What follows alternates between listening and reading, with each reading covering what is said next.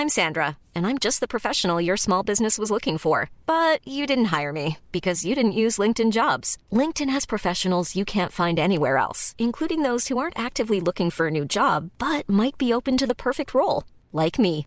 In a given month, over 70% of LinkedIn users don't visit other leading job sites. So if you're not looking on LinkedIn, you'll miss out on great candidates like Sandra. Start hiring professionals like a professional. Post your free job on linkedin.com/people today. Nous sommes en guerre. Moi, moi, je, personnellement, je m'étouffe. Accélère Accélère Ils sont aux ordres du pognon Faut laisser la star tranquille. Des pays inhabitables dans quelques années et ce qui se passe en ce moment le prouve, on va le voir dans quelques instants.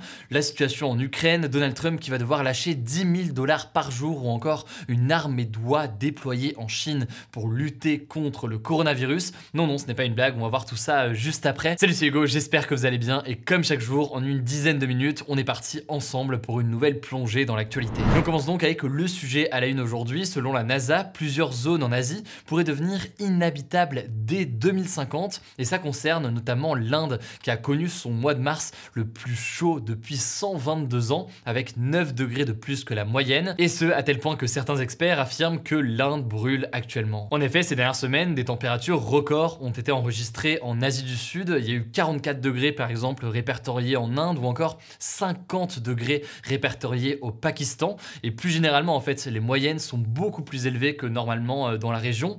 Alors selon les auteurs du rapport du GIEC, les experts donc de l'ONU sur le climat, eh bien ces vagues de chaleur qu'on observe un petit peu partout sur la planète sont directement liées au changement climatique. Et dans le cas précis de l'Inde et du Pakistan, ces chaleurs sont en fait accélérées par un puissant anticyclone qui forme une sorte de dôme de chaleur sur ces pays. Et tout ça devrait a priori se poursuivre dans le courant euh, du mois de mai. Et plus globalement selon un récent rapport du gouvernement indien, eh bien les températures en Inde devraient augmenter de 4,4 degrés d'ici à 2100. Alors on entend beaucoup ces derniers jours que des zones entières en Inde ou encore au Pakistan, mais pas que, pourraient devenir euh, entièrement inhabitables d'ici 2050, donc dans quasiment 25 ans. Mais donc de quoi est-ce qu'on parle exactement? En fait, il y a un phénomène qui inquiète particulièrement euh, les climatologues, c'est le taux d'humidité particulièrement élevé et combiné en plus donc à ces températures euh, extrêmes. Je vous la fais courte, mais si l'air est trop humide avec cette chaleur en plus, eh bien le corps humain ne pourra pas évacuer l'humidité en transpirant et donc ne pourra pas se refroidir. Surtout qu'en plus, il semble que ces dernières années, la résistance de l'homme à ce genre de phénomène a tendance à baisser. Et selon la NASA, eh bien, la température maximale que peut euh, supporter l'homme sur Terre était jusqu'ici rarement atteinte, mais elle est euh, de plus en plus observée ces dernières années. Bon, pour ne rien arranger, ces vagues de chaleur, c'est pas le seul phénomène climatique inquiétant euh, qui touche l'Inde en ce moment. En effet, depuis quelques années déjà, plusieurs villages ont complètement disparu à cause de l'érosion côtière, donc euh, la perte de roches ou encore ce phénomène sur euh, le sable. Et je vous passe les détails euh, là-dessus, mais la cause de cette érosion, c'est la montée du niveau de la mer et les cyclones de plus en plus fréquents, qui sont là aussi des conséquences directes du changement climatique. Et enfin, si on prend un regard encore plus large là-dessus, il faut comprendre que le changement climatique va multiplier les catastrophes naturelles en tout genre.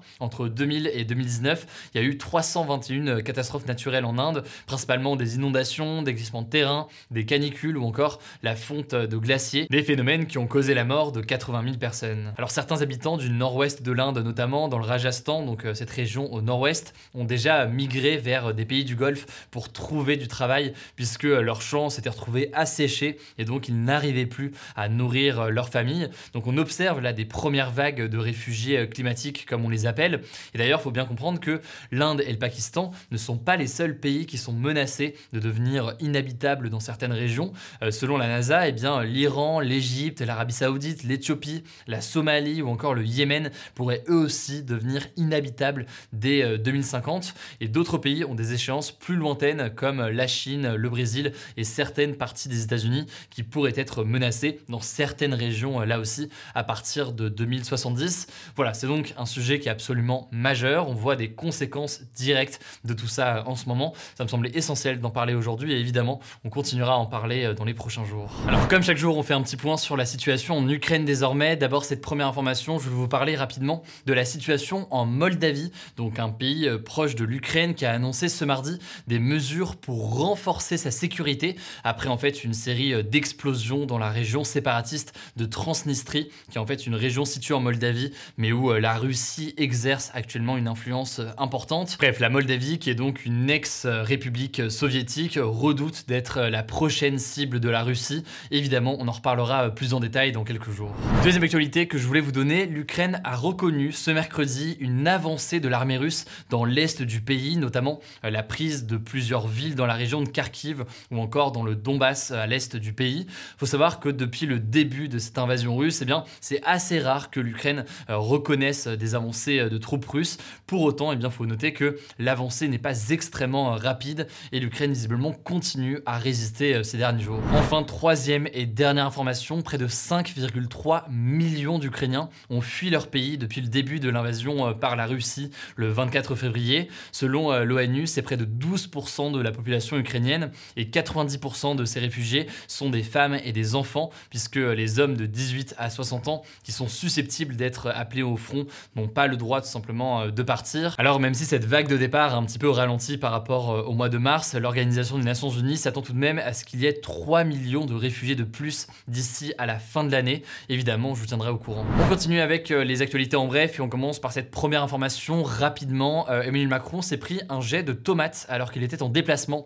dans un marché de Cergy en région parisienne. Par ailleurs, durant ce déplacement, il a confirmé qu'il nommerait un Premier ministre attaché à la question sociale, environnementale et productive. Ça rejoint donc euh, ce qu'il a, ce qu'il disait il y a quelques jours quand il voulait un Premier ministre chargé de cette planification euh, écologique. Alors pour l'instant, on n'a pas de date sur cette nomination et sur ce changement au sein du gouvernement, mais ce sera a priori pas cette semaine selon l'Elysée. Deuxième information, en France aussi, la part d'enfants obèses a presque doublé depuis le début de la crise sanitaire en 2020, selon une étude d'un organisme public mené auprès de tous les enfants du Val-de-Marne. 4,6% des enfants de 2 à 6 ans sont obèses, 4,6%, et il faut noter que le nombre d'enfants en surpoids a lui aussi euh, plus globalement augmenté. C'est lié à plusieurs choses. Les enfants euh, sont davantage restés chez eux, notamment avec les confinements. Il y a aussi une question sur eh bien, la qualité de l'alimentation. On verra comment est-ce que tout ça euh, évolue. Troisième information désormais, l'ancienne dirigeante birmane Aung San Suu Kyi a été condamnée à 5 ans de prison supplémentaire, sachant qu'elle avait déjà été condamnée à près de 6 ans de prison. Elle est en fait détenue depuis le 1er février 2021, date à laquelle des militaires ont fait un coup d'État en Birmanie et a instauré euh, ce qui est un régime autoritaire euh, aujourd'hui. Officiellement, elle a été euh, condamnée pour corruption, mais en fait, selon plusieurs experts, c'est assez clair. Il s'agit surtout d'un prétexte eh bien, mis en place et donné par les militaires pour la maintenir en prison. En effet, visiblement, eh bien, les militaires au pouvoir souhaitent la maintenir en prison puisqu'ils l'aperçoivent comme un danger pour leur régime. Autre actualité dont je vous le disais dans l'intro, l'ancien président des États-Unis, Donald Trump, a été condamné par la justice américaine à payer 10 000 dollars, soit environ 9500 euros d'amende par jour tant qu'il ne donne pas certains euh, documents concernant son entreprise. En gros, eh bien, la justice le soupçonne de magouiller pour payer euh, moins d'impôts. Il refuse de donner euh, les papiers nécessaires à la justice pour poursuivre son enquête en argumentant que selon lui, il s'agit d'une enquête politique, personnellement donc contre lui et menée par des gens qui lui sont hostiles. Bref, il y a plusieurs enquêtes en cours au-delà donc de celle-ci concernant l'ancien président des États-Unis. Une autre concerne notamment la prise du Capitole où il est accusé en fait d'avoir encouragé la foule à envahir le Congrès, donc euh, le Parlement des États-Unis, en janvier 2021. Il pourrait y avoir là-dessus aussi euh, un procès. On suivra évidemment euh, ça ensemble. Et enfin, dernière information pour terminer, la Chine a trouvé une façon très particulière de lutter contre le Covid pour éviter en fait que des immigrés clandestins ne franchissent la frontière de la Chine par le sud en ramenant par exemple possiblement la maladie du Vietnam ou de d'autres pays du sud. Et eh bien les autorités ont mis en place une armée de 500 oies qui euh, font du bruit si des inconnus essaient de s'approcher, et ce depuis maintenant 6 euh, mois en fait dans le sud du pays. C'est une méthode en l'occurrence qui est assez ancestrale, euh, dont on retrouve d'ailleurs les traces les plus anciennes en 390 avant Jésus-Christ dans la Rome antique.